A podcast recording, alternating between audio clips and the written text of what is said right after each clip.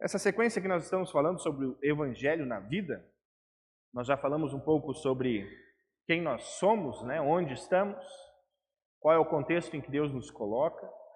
Nós falamos sobre a idolatria, que é o, digamos assim, o principal pecado, né? Que qualquer coisa que a gente faça, nós sempre vamos estar contra Deus no sentido de adorar outras coisas a não Ele.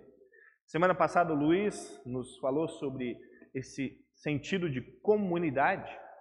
E dentro de tudo isso, né, reconhecendo que nós somos dependentes de Deus, reconhecendo que nós estamos no lugar onde Deus nos coloca, reconhecendo que temos todos os dias da nossa vida sempre uma inclinação a não confiar em Deus acima de todas as coisas, e sabendo que esse Deus que nos coloca em meio a tudo isso nos dá irmãos e irmãs em Cristo para nos dar um suporte, Nesse contexto, nós queremos agora falar sobre o que é evangelizar. Falei no início do culto, evangelizar não é dizer para alguém o que ela deve ou não fazer.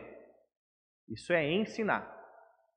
E evangelização e ensinamento são coisas diferentes. É, dentro do contexto da igreja evangélica, é, muito se usa a palavra discipulado como se fosse uma forma de nós ensinarmos as outras pessoas a serem discípulos. Então vejam só, discipular alguém não é evangelizar alguém. Por quê? Porque uma pessoa que é discipulada, ou seja, que é treinada, ensinada sobre aquilo que a Bíblia diz, sobre aquilo que Deus está nos dizendo, ah, ela sempre vem com uma consequência depois de ela crer em Jesus. Pode acontecer o contrário, de uma pessoa estar estudando, digamos assim, a história da igreja, ou estudando a teologia e ainda não crer, e a partir disso crer? Pode. Pode, ou seja, ela está aprendendo e aí ela acaba se, digamos assim, nossa, mas é isso que, que, eu, que eu creio. Ok, pode. Mas aquilo que nós temos como algo mais orgânico, digamos assim, é sempre assim. A pessoa crê em Jesus e a partir disso ela passa a ser ensinada. E é isso que nós vemos lá no texto de Atos, texto de Atos, capítulo 2, onde nós temos o relato daquilo que a igreja estava fazendo. E isso é interessante que Lucas logo faz questão de falar, né? Olha, quer saber o que a igreja fazia naquela época? Bom, eles continuavam seguindo os ensinamentos dos apóstolos, e vejam, estamos falando aqui especificamente de igreja, ou, ou seja, de pessoas que já creem em Jesus. Eles viviam em amor, amor cristão, e partiam o pão juntos, fazendo orações, né? celebravam a ceia, digamos assim. E aí, Lucas continua nos ensinando um pouco de como é que era o contexto daquela época. Os apóstolos faziam seus milagres e maravilhas, né? sempre lembrando que qualquer milagre ou maravilha, mais especificamente a palavra milagre, ela sempre é um sinal. Um sinal para onde você deve olhar. Então, quando Jesus fazia um milagre, Jesus não queria que a pessoa olhasse para o ato em si. Mas Jesus queria, através dessa palavra milagre, que aquilo que ele fez na vida da pessoa, a pessoa olhasse para Jesus, né, identificasse em Jesus o sinal que chegou, o sinal da salvação, o sinal que é o Messias, aquele que é o escolhido, digamos assim. Então os apóstolos faziam milagres e maravilhas em nome de Jesus, mas para apontar para quem? Para Jesus. Hoje em dia, alguém pode fazer um milagre ou uma maravilha? Sim. O Espírito Santo não está, digamos assim, aprisionado. Né? Se nós num hospital orarmos pela cura de alguém e Deus curar, é um milagre. Né? Isso acontece? Acontece. Com que frequência? Bom, é, para os luteranos não com tanta frequência. a, gente, a gente é um pouco desconfiado, né? Ah, não, isso aí é charlatão. É, é, infelizmente, a gente fica nessa, nessa questão, né? Pô, mas será que o cara não quer me enganar? É, ou, então, é algo delicado. Mas milagres e maravilhas ainda acontecem, porque é o mesmo Espírito Santo e esse Espírito Santo ainda age hoje em dia. Né? E ele quer fazer com que essa ação identifique Jesus Cristo. Para que essa pessoa que foi curada, para que essa pessoa que teve um milagre na sua vida, não fique olhando para o pastor que fez isso, ou para a sua própria fé, viu? É porque eu tenho fé, por isso que eu, que eu fui curado. Não, não é isso. Esse milagre só aconteceu para você dizer o seguinte: Poxa vida, Jesus realmente está comigo. É, ele é o meu Salvador. Fora isso, os milagres podem ser usados para manipulação. E aí, é, infelizmente, aquilo que pode ser que estamos num contexto maior. Mas, enfim, esses milagres, maravilhas, eram feitos para que as pessoas vissem que eles estavam lá em nome de Jesus. E aí continua: todos estavam juntos, aqueles que criam em Deus, aqueles que criam em Jesus estavam juntos e repartiam uns com os outros o que tinham. Interessante isso, né? Ah, aqui não está falando que eles estavam juntos num local específico, até porque Lucas faz questão de dizer: olha, em algum momento do dia eles se reuniam lá no templo, mas durante o resto do dia eles estavam juntos, repartindo o que tinham. Então vejam que o sentido de igreja, aqui para Lucas, sentido de comunidade, aqui para Lucas, é o dia a dia. Especificamente, eles iam num local falar de Jesus. Né? Então, se nós trouxéssemos para hoje, igreja não é quando nós, somente quando nós nos reunimos aqui no domingo, mas é também naquilo que nós temos em comum com outras pessoas. Aí no versículo 45 continuam, né? Vendiam as suas propriedades e outras coisas e dividiam o dinheiro com todos, de acordo com a necessidade de cada um. E aqui também é interessante que Lucas não faz é, mais ou menos assim, olha, eles simpatizavam com a cultura de alguém, com a língua de alguém, né? com o jeito de uma família existir, e a partir disso eles repartiam. Não, Lucas é bem claro em dizer, olha, eles repartiam com todos. E principalmente nesse contexto que está sendo escrito, né, o mundo naquela época, principalmente nessa paz romana que imperava nesse momento específico da história, nós podemos dizer que era um mundo muito globalizado. Né? As pessoas naquela época tinham que entender pelo menos três línguas diferentes. Os comerciantes eram obrigados a falar três línguas diferentes. Ainda mais aquela região do mundo ali era um, uma rota de comércio. Então imagina vinha gente de tudo que é lugar.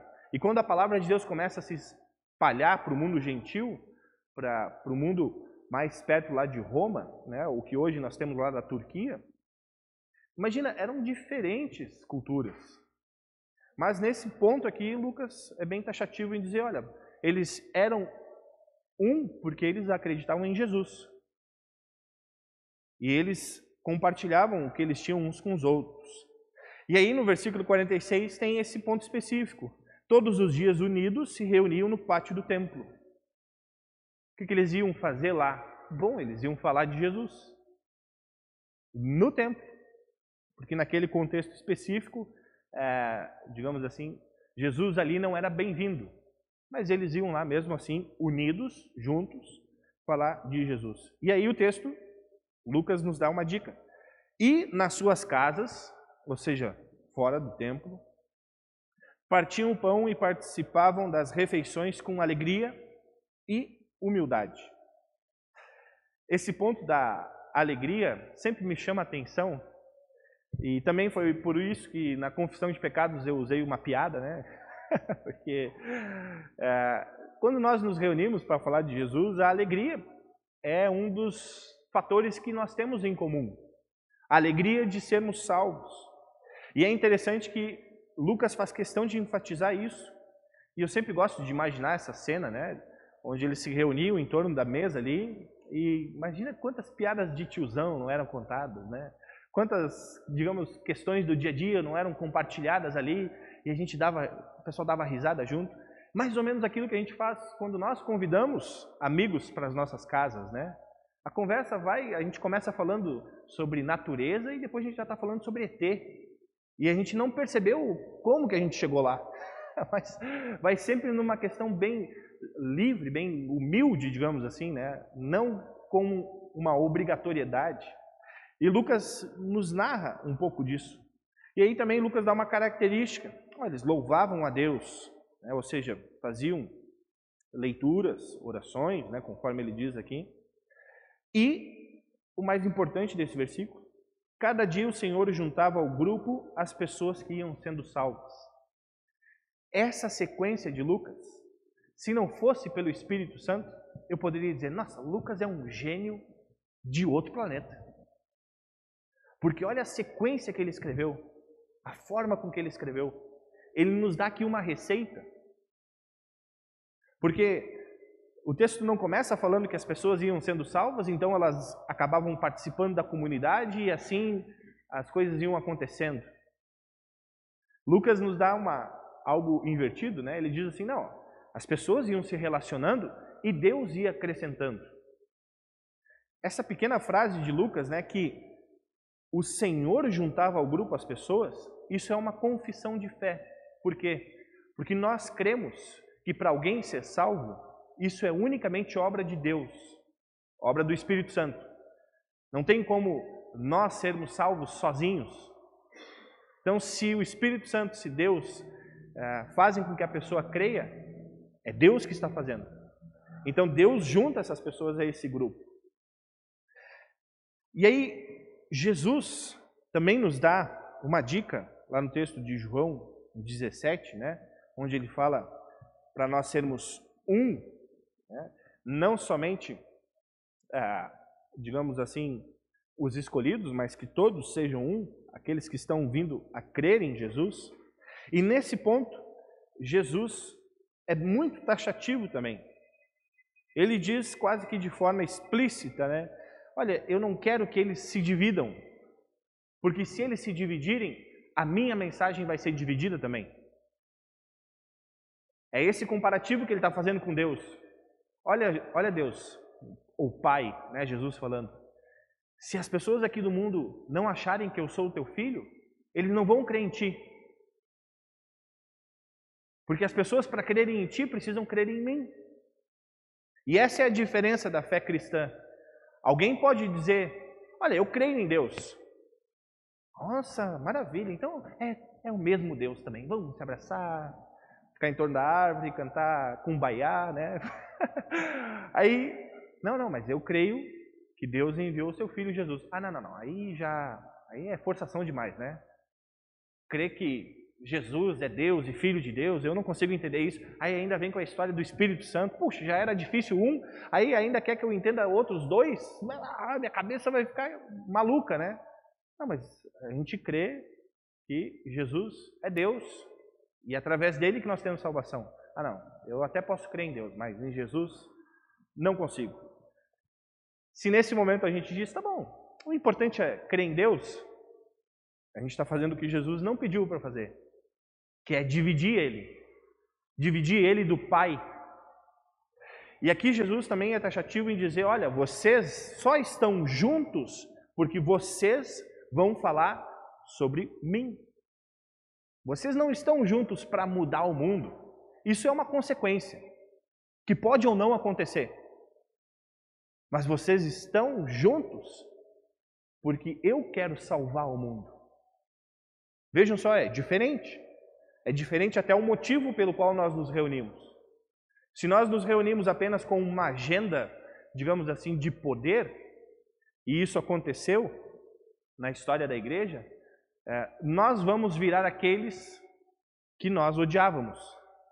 É, se a gente olhar para a história da igreja, os cristãos eram perseguidos, quando eles assumem o poder, eles começam a perseguir. Porque eles se uniram para ter o poder. Enquanto que nós, e Jesus está pedindo, vocês precisam se unir para que eu continue sendo um. Porque se vocês se dividirem, vocês vão dividir Jesus também, ou vão dividir a, a Cristo, isso é complicado. Então vejam que nós temos nesses dois textos. Tanto Lucas como o próprio Jesus estão dizendo o seguinte: o que une vocês? O que nos une aqui hoje é Jesus Cristo. Jesus Cristo. De uma certa forma, até poderia ser eu, né? Poxa, eu gosto tanto do pastor Lucas. Isso até para mim seria melhor para minha autoestima, né? Ah, seguidor do, do pastor Lucas, né? Mas, ainda bem que não, né? O que une vocês aqui é que vocês querem ouvir sobre Jesus. E isso é tão simples, mas ao mesmo tempo tão difícil de nós entendermos, que infelizmente hoje em dia nós ainda continuamos querendo causar divisões nessa unidade. Nessa unidade. Por outros fatores em comum que nós temos. E aí nós começamos a olhar para a nossa cultura e a gente diz o seguinte: não, se a pessoa não se encaixar na nossa cultura, aí fica difícil né, de falar de Jesus. Quando vê essa pessoa nem crê. Porque olha o estilo de vida dela. Então Jesus está nos dando algo simples. Não, vocês só vão se reunir porque vocês creem em mim, ok? Outras coisas vocês vão conversando, vão se, se ajudando, vão, conforme o próprio texto de Lucas diz, vão ouvindo os ensinamentos. E a partir disso vocês vão moldando uma característica própria, que pode ser diferente de várias regiões. Mas o ponto principal é: nós vivemos numa comunidade, ou nós vivemos unidos para que pessoas sejam salvas. E aí agora vem o ponto da evangelização. O que, que nós podemos fazer, né? conforme eu até coloquei aqui. O que fazer então? Se eu, junto com outras pessoas, cremos no mesmo Jesus Cristo, que me salvou, que fez aquilo que eu não conseguiria imaginar, por mim, me perdoando, me dando uma nova vida, o que eu vou fazer com isso? Como é que eu vou fazer aquilo que ele me pediu para fazer?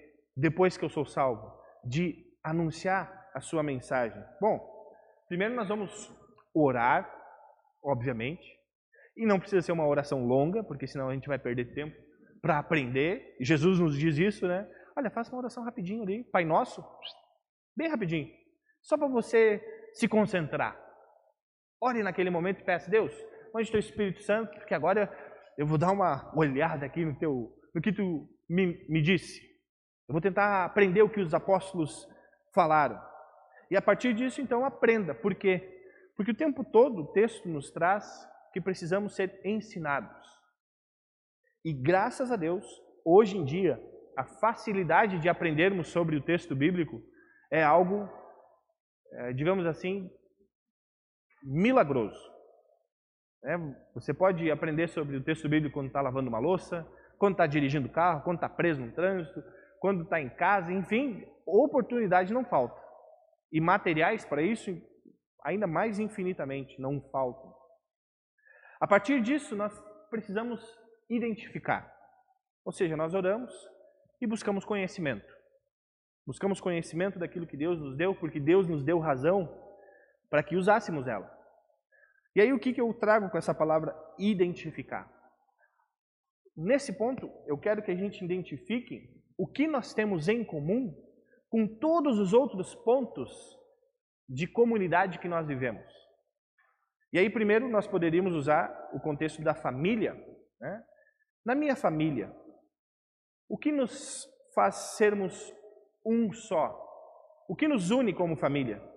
Bom, aí a gente começa, tá, pastor, mas família é só pai, mãe e irmãos? Ou o senhor está estendendo para avô, para avó, para tios, para primos? Aí nós podemos dizer, não, para aquilo que você considera como família. Então você considera a sua família? O que, vocês têm em comum? Ah, fé em Jesus. Será? Ah, acho que não. Tem alguns ali que eu não sei se creem. Outros é, confessam que realmente não creem, mas são da minha família. Então o que, eu tenho em comum com eles? Bom, o aspecto de ser família. Então identifique isso. Identifique quais são todos os grupos que você tem algo em comum e você está participando. Nós poderíamos colocar primeiro como família, depois nós poderíamos colocar o trabalho, que nós temos algo em comum, que é trabalhar no mesmo setor, ou trabalhar no mesmo objetivo. Depois nós temos aquilo que nós chamamos de uh, afinidades pontuais, que são os hobbies que a gente faz, né? Ah, eu vou pedalar. Então tem pessoas que gostam de pedalar também. Olha, é algo em comum. Ah, eu vou na academia. Ah, tem pessoas que estão lá também. E assim a gente vai olhando para essas afinidades que a gente não considera tão importantes, mas que fazem com que a gente identifique que ali tem algo em comum. né? ou numa própria barbearia, né? que é, digamos assim, o que por enquanto eu tenho mais em comum. Então, na barbearia, as pessoas estão lá por algo em comum, que é cortar o cabelo. Então, a gente já tem uma afinidade. É, Para quem já foi numa barbearia, ainda mais sendo masculina, é, é sensacional pessoas se abrem lá como parece que, nossa, se conhecem há milhares e milhares de anos, né? A pessoa está ali cortando cabelo, eu acho que a máquina faz alguma coisa na, na cabeça do cara e o cara começa a contar coisas que não contaria nem pro padre. e aí a gente está ali esperando, né? E aí quando vê a gente já está contando também. Eu digo, nossa, mas o que está acontecendo? lá no, no Tiago, quando eu vou cortar cabelo lá no Tiago, o filho de Robert, é mais ou menos assim. Eu digo, nossa, estou contando até meus podres aqui, né? o que está acontecendo? Mas parece que aquela, aquele algo em comum nos faz ter isso, né? E se a gente colocar nas outras áreas da nossa vida, a gente vai ver que às vezes é assim. Né? A gente está lá pedalando, no final do, da pedalada, a gente vai sentar para tomar uma água, né? um choppzinho, alguma coisa assim. E quando vê, a gente está falando abertamente sobre muitas coisas da nossa vida, né? Enfim, os nossos amigos também, aqueles amigos que estão conosco desde a infância, as áreas de afinidade são muitas, então vamos identificar aquilo que nós temos em comum. E aí eu faço esse convide. Convide para a igreja? Não. Não convide para vir para a igreja. Porque normalmente quando a gente vai evangelizar, a gente fala assim: olha, você não quer ir lá na minha igreja? Isso não é evangelizar. Né? Você está meio que jogando a culpa. Ó, Espírito Santo, eu fiz o meu trabalho. Agora te vira. eu chamei para ir para a igreja. É, se ele não quiser ir, eu lavo as minhas mãos. Não, convide para quê? Para que esse algo em comum que vocês tenham vá para um nível de relacionamento um pouco maior. Convide o cara para jantar, sair junto com as famílias, né? Ou para ter um momento uh, um pouco mais além daquilo que vocês estavam conversando. E aí, nesse convite, você já faz ele intencional. Né? Você faz ele intencional. E quando você faz esse convite, siga convivendo e falando. Falando sobre o quê? Aí você começa a falar esporadicamente sobre Jesus. É, às vezes a conversa está indo para um lado um pouco mais que não tem solução. É, é por isso que eu creio em Jesus, né? Porque no final das contas ele vai solucionar tudo pessoa já vai ficar, aí, é crente? Tá de sacanagem? Mas você vai soltando essas, essas pílulas, digamos assim, né, aos poucos. Não precisa já, ah não, senta aí, vamos lá que eu vou começar falando sobre pecado. Depois a gente vai falar sobre salvação e depois a gente vai falar sobre vida cristã. Não, vai aos poucos, mas continue convivendo. Continue convivendo, continue falando. E aí, um outro ponto que eu digo é procure Procure então identificar nessa, nesse círculo de intimidade que você tem com, com as pessoas, se elas creem ou não. Não precisa perguntar, ou oh, você crê em Jesus? Mas direcione isso. É um exercício que a gente faz, né? Direcione algumas questões que você queira que a pessoa fale, para ver se realmente ela, ela, ela crê em Jesus. E se você identifica que ela não crê, então sim, Faça questão de convidar ela para sua casa. E aí você não precisa falar de Jesus em nenhum momento. No final, pega e diz: oh, Posso fazer uma oração aqui? Querido Jesus, muito obrigado por ter a companhia dessa pessoa aqui hoje, o que me alegra muito e que Deus continue abençoando a vida dela. Amém. Não precisa ser longa. Só para dar uma chacoalhada ali na pessoa, né? Esses relacionamentos podem ter certeza que Deus vai agregando pessoas na vida de vocês. Deus vai agregando. E aí as pessoas vão ver que vocês conseguem se que nós conseguimos nos relacionar com as pessoas e vão falar, poxa, mas ele é cristão. E ele está aqui, né, se relacionando normalmente comigo, sem em nenhum momento me forçar nada. Por quê? Porque no final das contas, nós precisamos deixar Deus ser Deus. E como é que Deus é Deus? Quando nós mostramos quem Ele é. E como é que nós mostramos quem Deus é? Nos relacionando com as pessoas, conforme Ele nos criou para nos relacionar. Com respeito, com alegria, com humildade, ajudando nas necessidades uns dos outros, compartilhando o pão e aí sim convidando então para participar dessa celebração que é o partir do pão. Mas isso num estágio um pouco mais avançado. Mas conforme nós ouvimos nos textos, a evangelização acontece de forma muito simples, muito simples, que é onde nós estamos, onde nós estamos nos relacionando, ali falar de Jesus. Às vezes pode durar anos para que uma pessoa nos diga que crê. Mas às vezes pode ser no segundo seguinte. E aí a gente pode dar o passo além, que é, olha, você quer aprender mais sobre Jesus? Eu, eu posso te ensinar, ou posso te indicar alguém que te ensine a isso. Mas não vamos ficar culpados pensando que nós precisamos ir a algum lugar para evangelizar. Não. Deus já te deu pessoas suficientes para que você faça isso onde você está. Então imagine todas aquelas pessoas que você já tem, ore por elas, aprenda a palavra de Deus, identifique o contexto em que você está, convide essas pessoas para uma conversa um pouco além, não precisa ser sobre Jesus. Siga convivendo com elas e falando doses curtinhas daquilo que você crê. Procure, procure estar com essas pessoas para falar então de Jesus, num momento específico, mais íntimo, e aí deixa Deus ser Deus. Não procure os resultados, porque quem fará a colheita é o próprio Deus. Nós somos apenas os plantadores. Quem faz a semente crescer é Deus. Então, que confiemos nisso, mas ao mesmo tempo que possamos agir para anunciar Jesus Cristo. Eu os convido a ficar em pé, nós queremos fazer uma oração. Querido Deus, amado Pai Celestial, nós queremos te agradecer porque através do teu Espírito Santo, o Senhor nos ensina diariamente a crer em Jesus Cristo e nos ensina também a como, a como viver essa salvação. Te pedimos que o teu Espírito Santo nos encaminhe da melhor forma possível para ali onde estivermos falar de Jesus, conforme tu tens nos ensinado. Que este Cristo possa ser sempre o nosso guia para falarmos da salvação. Em nome do nosso Cristo vivo. Amém.